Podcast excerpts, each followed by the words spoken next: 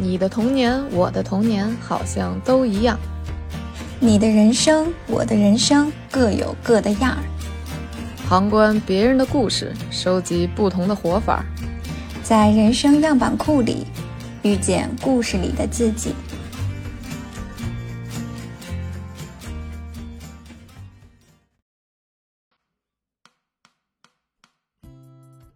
Hello，大家好，我是绿大仙儿。Hello，大家好，我是丽丽。欢迎来到人生样本。呃，前两期我们分别聊了工作和友谊相关的内容。呃，这一期呢，我们来到了一个非常非常重要，但是不太好聊的话题，也就是为什么不好聊呢？也就是，也就是我们至今仍然有很多的这种。呃，问号，当然也有很多经验了，但是一直在这个过程中，从来没有到达过这个终点的这么一个话题，也就是爱情，呃，伴侣关系这个话题，嗯，因为因为咱俩都是属于这种情感经历，我觉得你刚才说什么有很多经验，其实不对，咱俩情感经历的经验都很有限，对，所以其实呢，我觉得，呃，今天可能给到大家的这种。理论性的东西也许会多一些。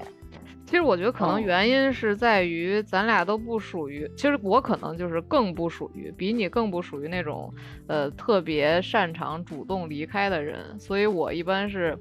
在同一段关系里不断努力，然后就是可能别人跟好几个人的过程，我是跟就是这个有限的这个非常少的人经历的，可能就是因为我比较能坚持吧。嗯，这个 好的，但是我觉得呢，就是我也不是说不负责任的离开那种了哈。我没有说你不负责任的离开，就说你是更有这种勇气和果断力的，而我确实，我现在回顾起来，我是相对墨迹的那种，甚至有一些就是就是就是墨迹的都有点儿。不太好了那种，就是我觉得就受不了了是吗？对，就我回看，可能有些时候没有必要那么磨叽。对，就是其实可以，就是果决一点。嗯，OK，那我觉得是不是咱俩可以先做一下自我回顾，就是是这十多年，嗯，虽然我觉得咱们的经验不是很丰富，但其实年头还是都挺长的。嗯嗯，那你你来。嗯，我我回想了一下，就是我的这个，嗯，在伴侣关系中，我的自我被，呃，被改变的一个方面呢，就是说我首先受了他一个方面的影响，就是他对他父母的，呃，态度和一些就是关心方面的这些。哎，怎么说？就是说细节很到位，嗯，对，就是就是他对父母的这个孝顺方面，就是笼统的总结可以叫孝顺，但其实细节的话是有很多就是行动，这些行动可以说就是不怕麻烦的去付出一些，然后这个方面对我是有影响的。然后还有一方面呢，就是我觉得大概到目前已经有十来年了吧，就是，嗯，你俩多少年？十，呃，零九年。到现在有十二年吧，十二年多点儿，嗯，所以我也是，二年了，我也是个能人啊，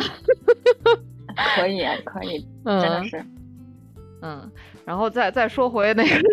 对我的影响改变，对对对，因为我我在早期总被这个。总被说是缺乏一些常识，然后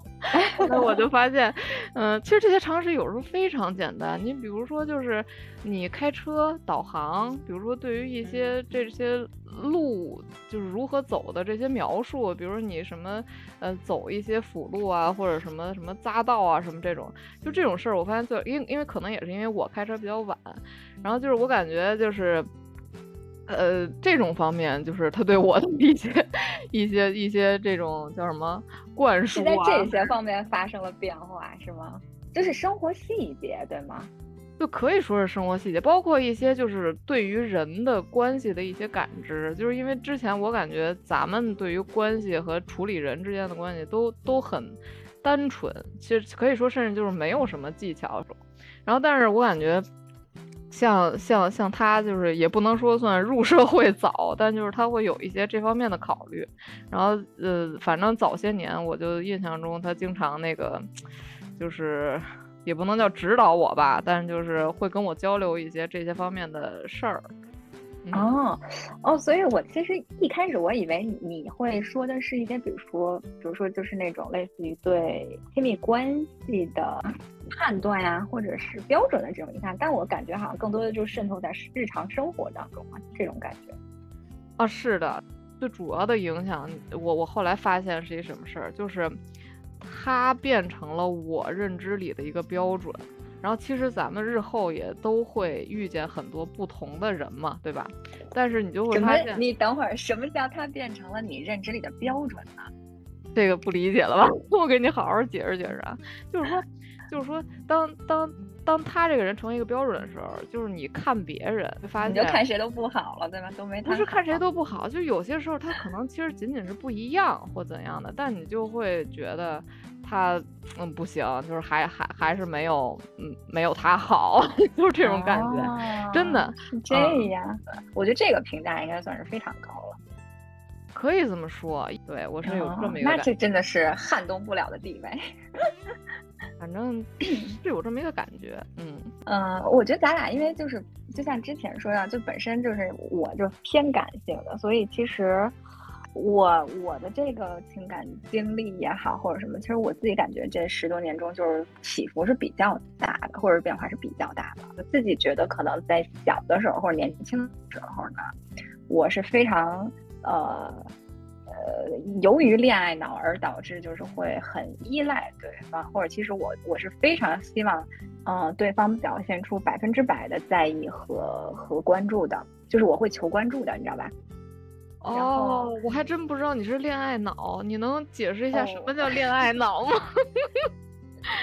恋爱脑就是说白了，你的情绪会被对方很大的去影响嘛。那比如说今天，哎，你觉得跟对方相处的很好，你就非常开心。那今天，比如对方没有及时的回应你啊，或者怎么怎么样的话，就会你会陷入这种，比如说其实没有什么。真正的这个事情发生，当然了，我小的时候，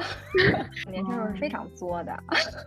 哎呦我天哪，什么叫作呀？您再解释解释。作就是说白了，就是我得。刻意制造出什么东西让让对方来哄我呀，或者是就是表现出他对我的关注和在意，就是这就是什么呀？这就是你根本就没有自我，就是你把自己全都拽给人家了，那人家其实是接不住这些东西，或者其实人家为什么要接住你这些？所以其实小的时候我会觉得说，其实我在情感关系里是非常依赖对方，啊，或者是我想要那种偏爱和就是绝对的在意。这其实是一个不太健康的这个亲密关系了。我觉得小的时候啊，就你也不懂怎么去爱别人，你也不知道怎么去表达，呃，你自己对对方的喜爱，你更不知道说对方需要的是什么样的一个爱，所以你就是一股脑的，你就想怎么做就怎么来，就就就这种。所以我会觉得说，其实，呃，十多岁那会儿的话是这种状态，嗯，就随着时间的推移和自己的一些学习和成长。就会在亲密关系中尽量去保持自我这根主线了，对，或者就是说我会慢慢开始享受大家各自有一些各自要忙的事情，呃，然后在对方没有及时呃回应到你的时候也是 OK 的，就这些东西我现在实际上是好很多了。然后另外一点就是我自己觉得呢，我原来有一点不是很好，就是我不会在这个。呃，亲密关系中去跟别人道歉的，我甚至知道我自己错了，我都是希望用一种，呃，能够就是瞒天过海带过去的方式。但是后来的话呢，就是我会认真，我就我慢慢这个也是慢慢学会的，就是如果你做错了，你就认真的去跟对方道歉，然而不会提任何借口以及呃什么其他情况，错了就是错了。然后你告诉对方，你不会再这样去做，因为这是伤害对方的情感，所以就是这个也是我发生的很大一个变化。哦，那我感觉你这个第二点还是挺了不起的，因为其实你说第二点，我也想到了 我自己，就是因为我的道歉吧，就是因为我我我是感觉就是我其实也不是一个太会道歉的人，嗯，其实因为我脾气很好嘛，但是我是认认认理儿的，所以有的时候有些事儿我无法认可。我就真的就装不出来，就是就我就真的装不出来，就非说他说的就就全对，然后我往往我可能那个道歉，比如说我就说说啊，我说我说这样说是对的什么什么，然后就会被对方视为一种敷衍，然后就一种就是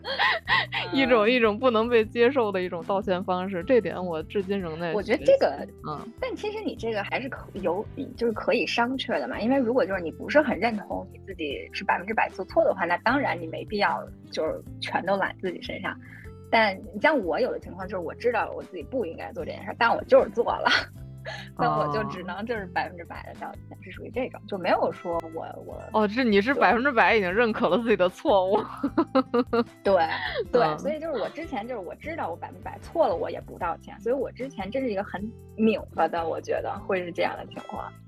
哇，那你也是够可以的。刚才我是想问你，就是你比如说你原来会对这个，比如说另一半的这个，比如说对其他异性的一些关系产生什么过激的吃醋行为吗？哦，当然啦，就是恋什么叫恋爱脑？就是你需要对方专属，或者就是哦，就他不能有任何的这种迹象。嗯，就你希望这个就是绝对的一对一。其实恋爱脑的人呢，通常也会给对方加一层滤镜。就说白了，很多很多时候，其实你说人家 就是他不好，你也觉得他好是吗？就是他有一些缺点你都看不见了。亲女友滤镜，其实，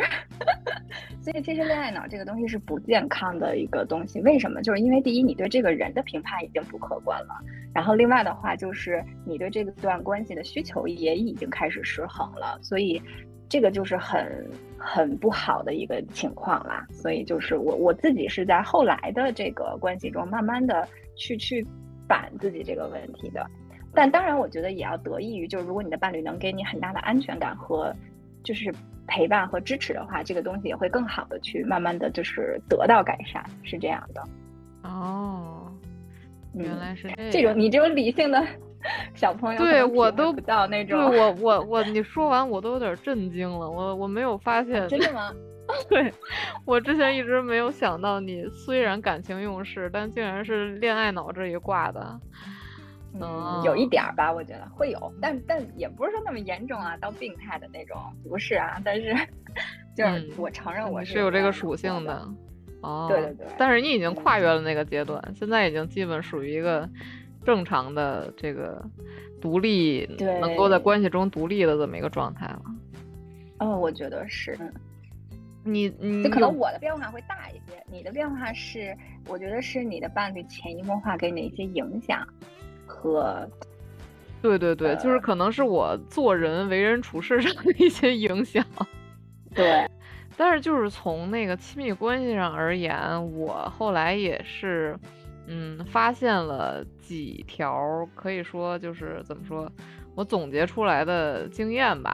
其实可能有有这么几条，比如说就是说，其实，嗯，你要想找到一段比较好的这种亲密关系的话，就是首先他会给你一个心理支撑，就是在你们的相处过程中，嗯，你们会彼此都都认为自己在逐渐变好。就是你们在，这个很重要哎。对，可以说，就首先第一层是彼此欣赏，你们可能就是每个人都有一些不同的特点，但是我是比较倾向于欣赏一些就是更隽永一些的方面，比如说不是像这种外在的长相啊，比如说金钱啊这种物质方面的，我相对而言可能没有那么在意，因为毕竟这些东西它都比较容易变化，而且它不是一个人的这个底层的那些品质。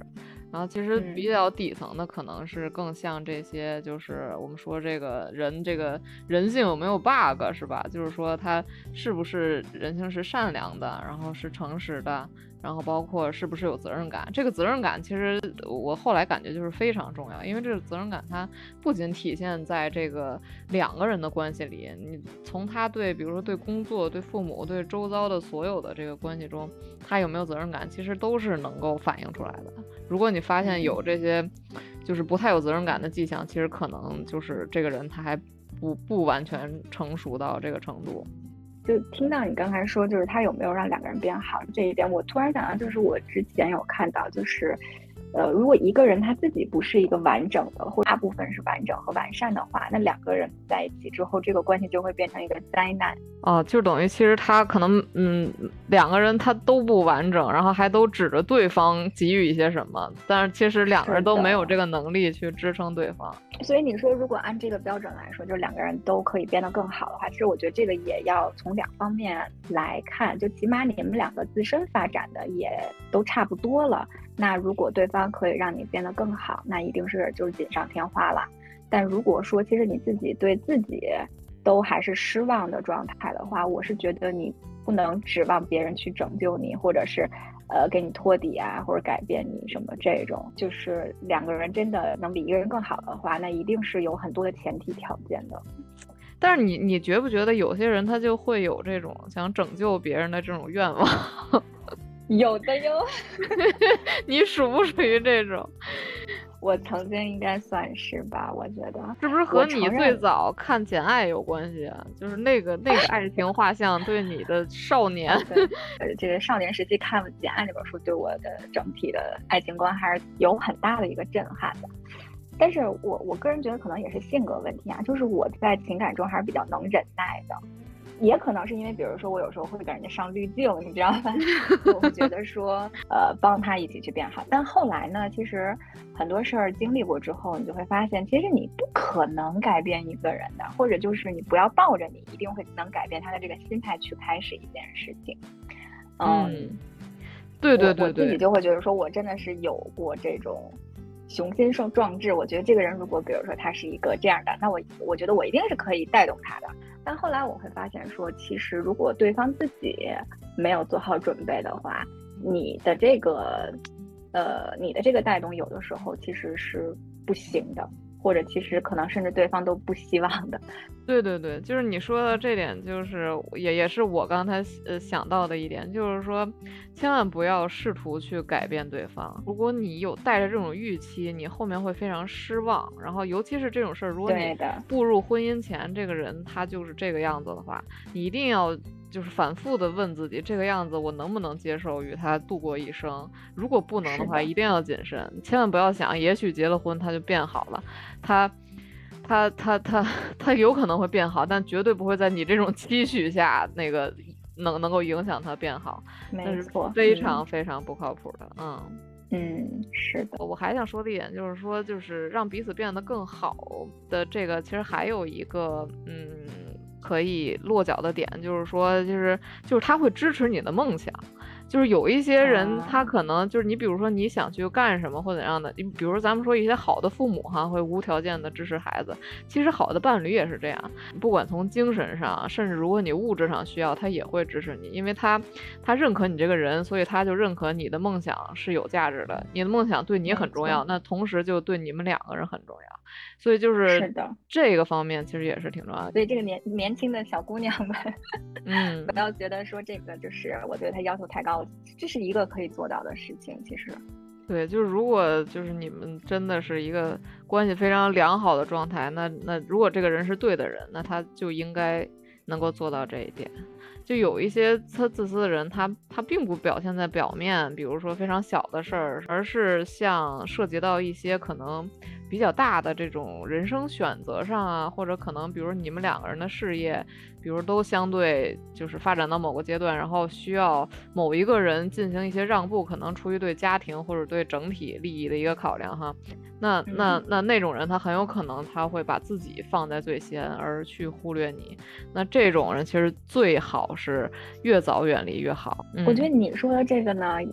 我我觉得不是适用于所有情况。我觉得如果是比如说两个人组成家庭，特别是已经有下一代的情况，你们作为一个团队来说的话，那我觉得一定要能做到你说的那一点。但只要我觉得两个人还是一个在恋爱关系中，我依旧会认为说你坚持自己想要的这件事儿没什么问题。当然就是尽可能先去做沟通，然后再再去解决接下来的问题。我是这种感觉。对对对，是是这样。就这里其实有一个比较关键的区别在于，坚持自己想要的当然是 OK 的，但是可能我说的那类人，他会在坚持自己想要同时，会去折损就是另一半的一些。一些这个利益啊。明白。你像如果你自己嗯去追求，但是另一半不受影响的话，或者这个影响你们之间是可以协调的话，那其实是 OK 的。就是你说的这种人，就是他只希望看到对方为他去付出和改变的人，而不希望自己有任何的妥协的部分。啊、这个是不 OK 的，对吧？对，就是他不想退出嗯自己那一步，那他但是局面就要求得退一步，那就只能 另一半退的话，那这种人他就、嗯他就会在这种时刻对凸显出来。嗯，我嗯只是突然想到一个问题，就是你觉得，呃，亲密关系中有这个无条件的爱吗？嗯，说实话啊，我觉得无条件的爱几乎只存在于血缘关系中。当两个你想这个伴侣其实是什么？其实是两个之前完全陌生的人，你们因为一些化学反应哈，人人生际遇，你们走到了一起。你们之间当然会有一些，嗯，不管是出于爱情、激情，还有这个呃道义 这种这种人性基本的这种这种这种呃相关的这些情感吧，然后支撑你们俩一直在一起。但是这里面如果说完全无条件的话，我感觉并不敢这样说。比如说你在家庭里，假设如果有一个人，呃，永远不做家务。然后呢，就另一个人就吭哧吭哧做。那这个，反正作为嗯我这种、我这种人而言，有些人他可能能 坚持永远不做完，但我是脸皮儿比较薄。我要是发现人家就是一直在做的话，那我肯定不好意思，就是一直不做，因为你会有一种担忧，就是说，那我一直不做，会不会人家就就对我有意见，对吧？或者说会不会就是会影响我们之间的感情？这个其实可能我不知道你，但是我是会有这种考量的。但是可能你想对父母而言，你你爱怎么懒怎么懒，父母撑死了那个说你两句，但是你无所谓，对吧？所以我觉得这个层面上而言，可能我觉得还不能完全算是无条件的爱。而而且话换句话说，我觉得如果爱情方面如果纯无条件了，那可能就会有一些问题了，就可能这个情感就有一些畸形了。就是如果一个人一直对你不好，然后你还无条件的去爱他，或者一直没有对给你反馈，那这不就变成了一种，就是叫什么？是不是恋爱脑就这样？就是不管人家做什么，我都无条件的。不是，为什么会想到这个问题？是因为我那天看了一句话，他说爱呢是可以无条件，但是关系一定都是有条件的。我觉得结合你啊刚才说的这个实例的话呢，我觉得他这个是有一定道理的。就如果你跟他建立起某一种，比如说情侣关系、夫妻关系，那一嗯定都会有条件。那什么时候可以无条件的爱？那就是你对他没有任何这个所谓的所求，你只想百分之百付出的话，呃，那那是 OK 的。但可能你们之间无法建立任何关系，就是这种。我只是突然想到，哦，明白。话说回来呀，嗯、嗯就是虽然说了这么多这个 这个看似像经验的东西，但我回想起来，其实我我这个关系的建立，从开始其实就几个字，就是聊得来，聊得来，然后嗯聊天儿，对，而且那个其实可能大部分人都是这样，对吧？而且而且可能比如说这个其中这个大家如果都有一些幽默的这种特质在的话，你就更容易，嗯，把这个聊天儿继续下去。其实可以可能可能嗯关系刚开始的时候，你们就是有无数的话，就是聊不完的话，就每天就想聊，是不是有这种是的。感觉？嗯。嗯，那我想问你，你你觉得这聊得来是分阶段的呢，还是可以持续很久的呢？或者你觉得它能持续多久？那其实这个就涉及到另一个，其实我本来也也也准备了一个方面，就是说，我想说，就是如何保持这个感情和关系的在一个比较好的状态的方法。其中第一条就是要一直聊天儿，所以我觉得这不是阶段性的，这是保保持这段关系的非常基本的一个一个叫什么一个原则吧。就是说，可能你嗯们其实，比如说每个阶段你聊的内容可能会不太一样，但是你们俩一定要保持一直聊天儿，然后能够保持你们脑子里的东西是同频的。然后你就像如果你一个电脑离线太久，对吧？然后你这个本机改了很多 这个东西，结果你往网上一传，发现这个差距差异太大，然后 bug 了，传不上去了，这不就很嗯尴尬吗？其实就有一点点这种感觉，嗯。即便没有分享欲，你也要创造分享欲，一直聊下去。而且哦对，而且这个一直聊天，其实也涉及一个方面，就是在于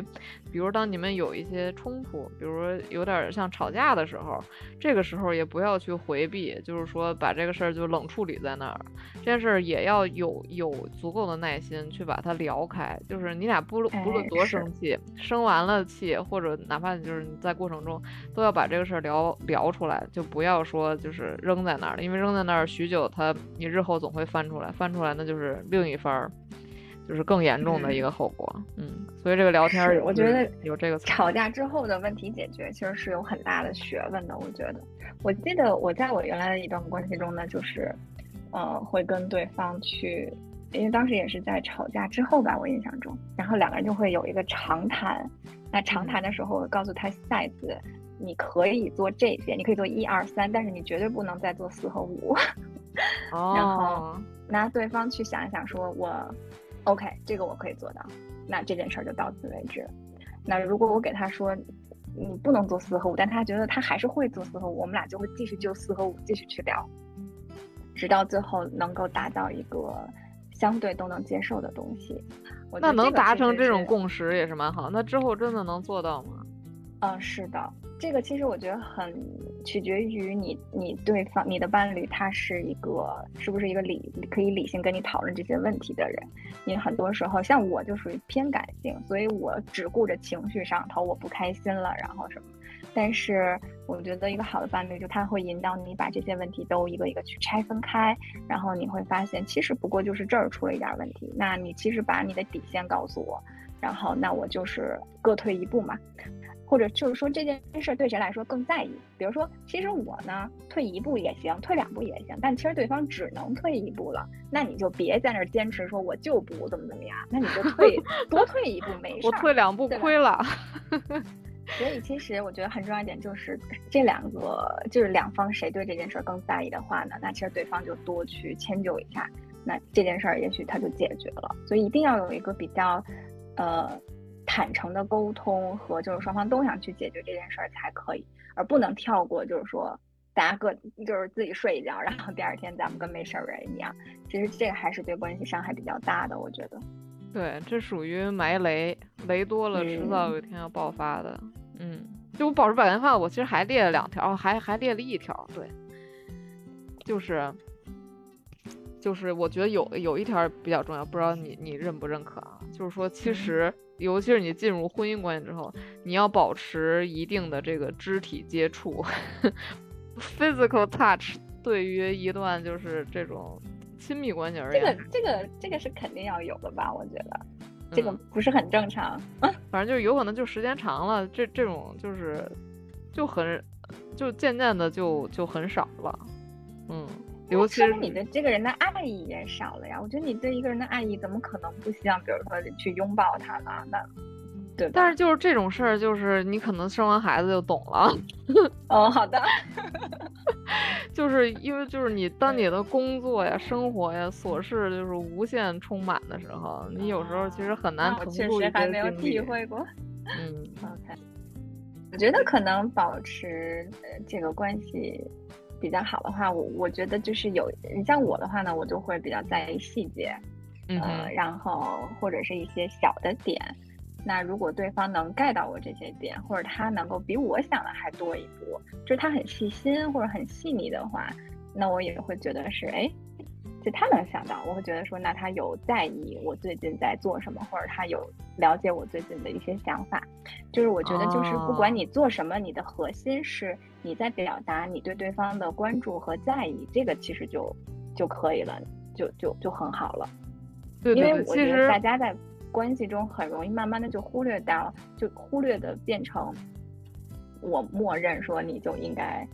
在意我和对我好，但其实我觉得，不管就是多长时间的伴侣，都要有一个 感恩的心，就是就是，其实人家本可以不这么对你好，或者其实人家也不是说非得就得对你这么好嘛。所以我觉得就是，呃，如果时刻能让对方感受到你的爱意和在意的话，那这个关系一定会，我觉得起码不会差到哪去。嗯，就其实你这也说到了一个就是。就是心理学上就说，就是说每个人其实最最底层的需求就是被看见，就是其实这个被看见的，它是它是会映射在各种方面，比如说孩子、婴幼儿，他希望被父母看见，他他他的需求没有被看见，他就会哭闹嘛。包括你在工作中，你也希望你的努力会被这个这个这个领导或者这个同事们看见，包括在就每段关系，其实就是一旦被看见，你会得到非常大的这种正反馈，然后就会更持续的去嗯让你们这段关系能变得更稳固。嗯所以这里其实也也涉及一个小的方法，就是。嗯，咱们之前在友情里不是说咱们友情里有仪式感吗？其实爱情里这个仪式嗯感是更加重要很。重要的。嗯，就有的时哎，候但说实话，我好像不太搞仪式感哎，这些东西，是吗？我不太喜欢在爱情里搞仪式感。我我个人这方面仪式感还是蛮强的。比如说原来就是就是就是谈恋爱的时候，就还没有那个生活在一起的之前，就是呃我我们俩是每天晚上都会打电话。然后还有就是在每个比较重要的节日，比如说纪念日或者生日或者呃跨年、新年这种时候呢，我们会，嗨，我称作它为一个，就彼此会发一个总结性的或者那种展望 型的那种。呃，信息，嗯，也可以叫小作文儿，因为我总是啊写着写着就成小作文儿了，嗯，这是 OK，这个这个是是这么多年一直保持的。然后还有就是一些比较基础的了，你比如说过节，什么情人节呀、七夕呀，买个花哦，儿你们会过这些节吗？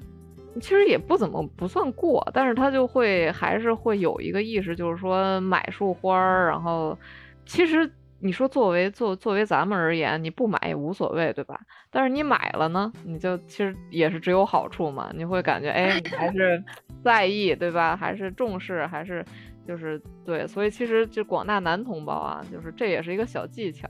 我觉得像什么二月十四还有五二零这种，我就哦。我我是五二零这个是相对差差点儿啊，这这是我好像在亲密关系中不太需要仪式感给我安全感，我需要这个人给我安全感。仪式感对于我来说就是最没有安全感的事情，因为我觉得谁都可以做，嗯，这是我的感觉。而且我是觉得仪式感是那种社会标准创造出来的，让他去表达爱意的。我更喜欢是他在日常生活细节中的爱意。所以哦，他但是你可能把它局限在了，比如说就是这种官方节日，什么二月十四啊什么这种。但其实我我说这种就可能是就是你们俩就是个人一些比较可能个性化的私人啊、的一些那是，比如节结婚纪点念日啊这种是吧？啊，对，就是这些时候，他就是因为你你你说你怎么衡量一个人对这段感情在意呢，对吧？那你要不然付出时间，要不然付出钱，要不然付出心嗯意，对吧？你你能嗯付出的也就这些了，嗯，付付出劳动啊，这种就是 这也是心意的范畴。对，所以你嗯你如果真的足够在乎一个人，那你希望他感受到你你你的给予，那你肯定会有所行动嘛。嗯嗯，所以是基本是这几个方面。嗯，OK。那你现在对于比如说一个好的伴侣或者好的爱人是有什么标准或者定义，或者你觉得你自己会觉得自己是一个好的伴侣吗？嗯，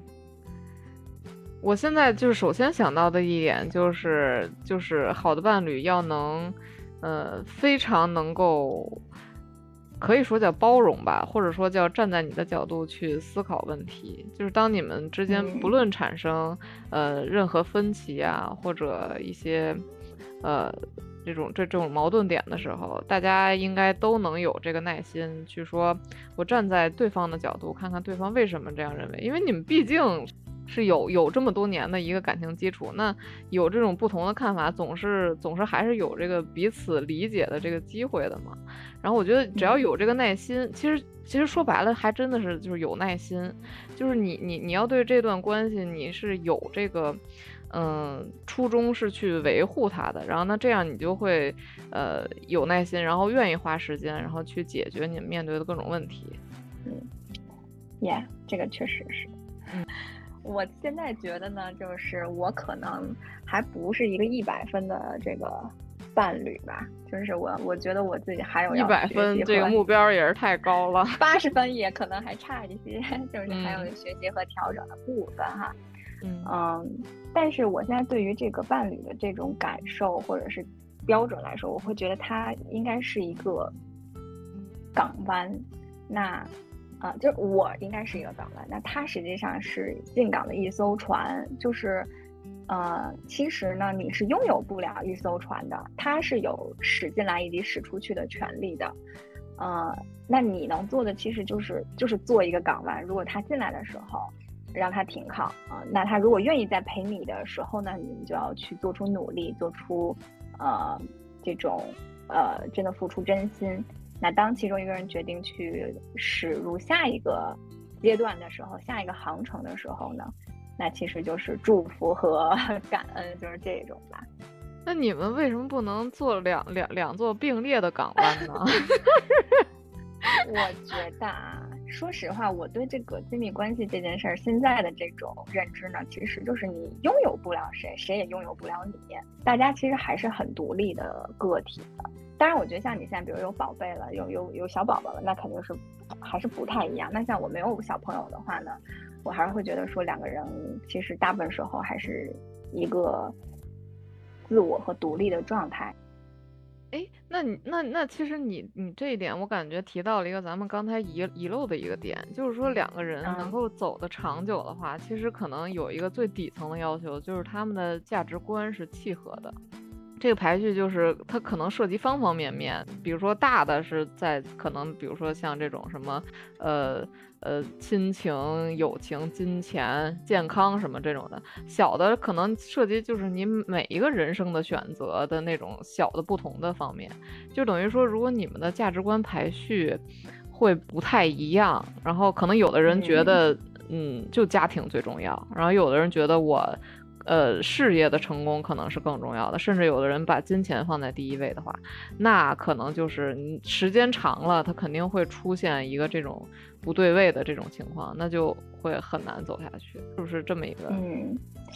但其实我个人觉得，这个首先价值观这个东西，它会随着你年纪的变化发生变化。如果只是拿价值观来卡，其实我觉得这个东西有一点就是绝对标准了。这个首先，这个价值观东西它会变。另外的话，其实我是觉得人他也在一直的变。那可能你现阶段两个人凑到一起不合适，那其实你们各自去发展，也许过个几年又会变成另一个样子。所以，对，所以可能其实这也是就是分阶段的，就是你俩刚开始的时候肯定是要契合，对对。之后变的话，你俩最好一块儿变。要是不一块儿变，这事儿就容易容易出现一些问题。是这样，我觉得这个是对的。这个也是很难的一件事，就两个人你得同频，不能说一个人走太快，然后把另一个人落下，这个就很难去，就是两个人都难受。对，这也是刚才为什么说就是要一直聊天儿，一直聊天儿，这其实是一个方法，一个一个可落实的方法，然后来保证两，来尽量保证两个人的同频。嗯，是的，是这样的。嗯。而且说到这个，其实我也想到最近，其实得知了 很多，就是，嗯，不同社会新闻是吗？哎呀，都不是社会新闻了，其实都是来自身边比较近的人的一些一些家庭变故吧。然后。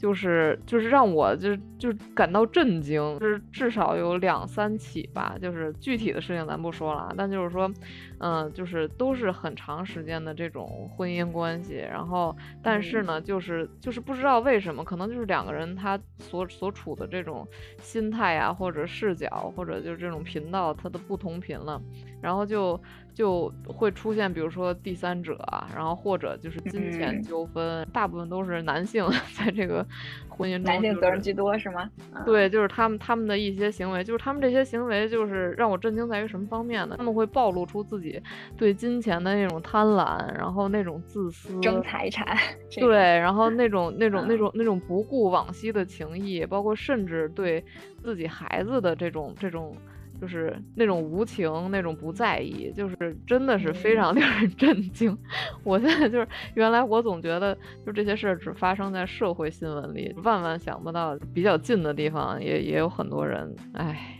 嗯，你说这个啊，我不知道是我太悲观了还是什么，我反而不觉得很震惊。我是觉得啊，就是人性这个东西，大家谁也不要把谁想的有多高尚有多好。嗯，爱这个东西啊，就就像咱们说很虚无缥缈，更何况其实男性和女性的基因就决定，其实男性的我那次看那个书上说什么，就其实男性的基因说白了还是以繁衍为目的。嗯，那女性其实需要的更长的是这种陪伴性的、精神上的，呃，这种感受上的东西。我是觉得不要给他加滤镜吧，其实就是这么回事儿。我是这种感觉啊，就是在相爱的时候，大家真的相爱，那真的就是没法过到一起，撕破脸了，尽量不要撕破脸。但是如果到那份儿上，那就大家为各自的利益去争取，我觉得也是符合人性的。嗯，是的，但是每个人做的份儿还真是不太一样啊，是，所以就这种，就有人更过分一些嘛，对吧？我我感觉也是，就是其实说白了就一句话，就是人性是经不起考验的，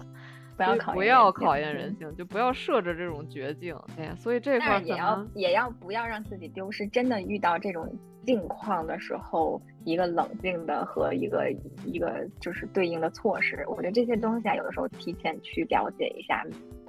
你从自保的角度来说，也没有什么坏处。我觉得就是越把这些涉及到利益、涉及到丑陋的这些东西说清楚、捋开了，那其实可能两个人之间的健，就是这个关系反而会更健康。嗯，是的。其实这个过程中也是，就是说。就是当今女性哈，她因为因为我感大大部分女生还都是比较追求这种独立的人格，然后就是就是独善其身嘛，就是说不管这个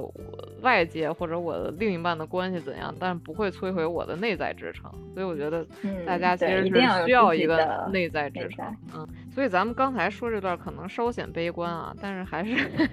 就是其实只是一个一个人生经验的一个借鉴。但是这个希望这个广大还在关系中，然后即将步入婚姻的这个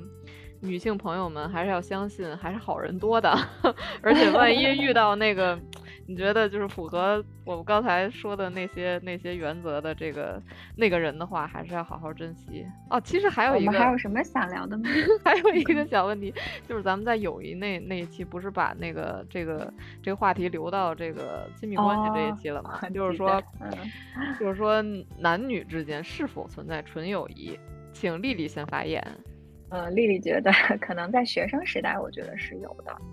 嗯，包括可能我现在身边的异性全都是学生时代的异异性，哎，就没有说进入工作社会之后的异性。我觉得进入社会之后的话呢，可能就没有所谓的纯友谊了。我是这种感觉。OK，那我的答案稍有不同，我有三种答案。第一种答案就是直接回答没有。第二种答案呢，就是说，就是大部分。问这个问题之后，都是女生觉得，呃有，但是男生那个角度，其实他们都是没有。就是为什么呢？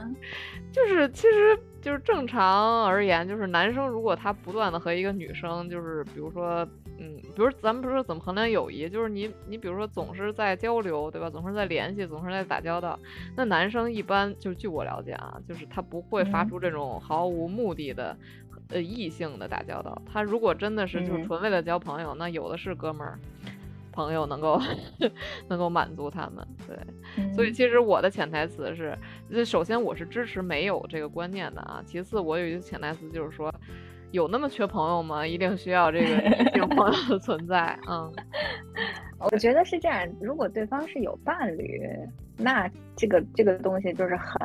很就非黑即白的答案了。其实。对吧？啊，对，有伴侣，你再你再聊个异性朋友，那那就就不太合适了。渣男 盖章就可以直接拜拜了啊！但是其实没有的话，那你很多人其实很多那个亲密关系都是从做朋友开始的嘛。所以就是说，这个这个，我觉得男女之间如果有友情，那也是就是以变为爱情为目的的这么一种开始。如果之后变不成，那这个友情也不会继续存在啊。啊，我记得你之前说过，就是其实比如像夫妻相处，最后就是是一种友情的感觉，对吧？啊，这这个话是这样说的，就是说男女之间没有纯友谊，结了婚之后就有了。啊，对对对，哎，我觉得是这样的。这个这个它隐含的含义呢，是说，其实就是婚姻关系它带给人的，呃，带给人 很多就是除了感情之外的事情，你比如说是家庭，然后包括你们如果抚抚这个这个共同这个抚养后代等等，所以在这个过程中，你们会建立一种就是一种非常复杂的情感，这个情感里既包含战友情，又包含这种嗯偶尔可能会有这种。就是带有荷尔蒙的这种爱情，但但其实可能就是会非常的稀少，然后进而就是这种比较比较坚定的这种革命友谊，就是确实是就是各种感情混合在一起的，对。然后到最后，其实亲情也占很大一部分，嗯。所以我们总结一下，就是其实当今社会哈，就是大家也不一定非要寻找另一半，或者说也可以。聊半天是这个目的？不不不，就还没有说完后半句。就是说，如果我们寻找另一半，那一定是因为，呃，我们两个人呃在一起比一个人的时候更让我们自己快乐，更让自己圆满，然后，嗯，更让我们对未来充满希望。嗯，所以就是爱情这个话题，它是会持久不断的产生各种各样的新的故事，但是。希望每个人的爱情都都能够像最初一样美好吧。嗯嗯，好，那我们今天也不知道这个大家这个同意的观点居多呢，还是不同意的观点居多，都是我们自己个人。不同意就请出门右转。轮连续三次右转呢，整体来说还是比较正的，是吧？我觉得相对代表一种普世价值观吧，嗯，就是，嗯，是对。那我们今天就跟大家聊到这儿。嗯，好的，好的。希望我们的碎碎念 没有给大家带来困扰。嗯。OK，那我们跟大家说拜拜。好的，下期再见，拜拜。嗯，拜拜。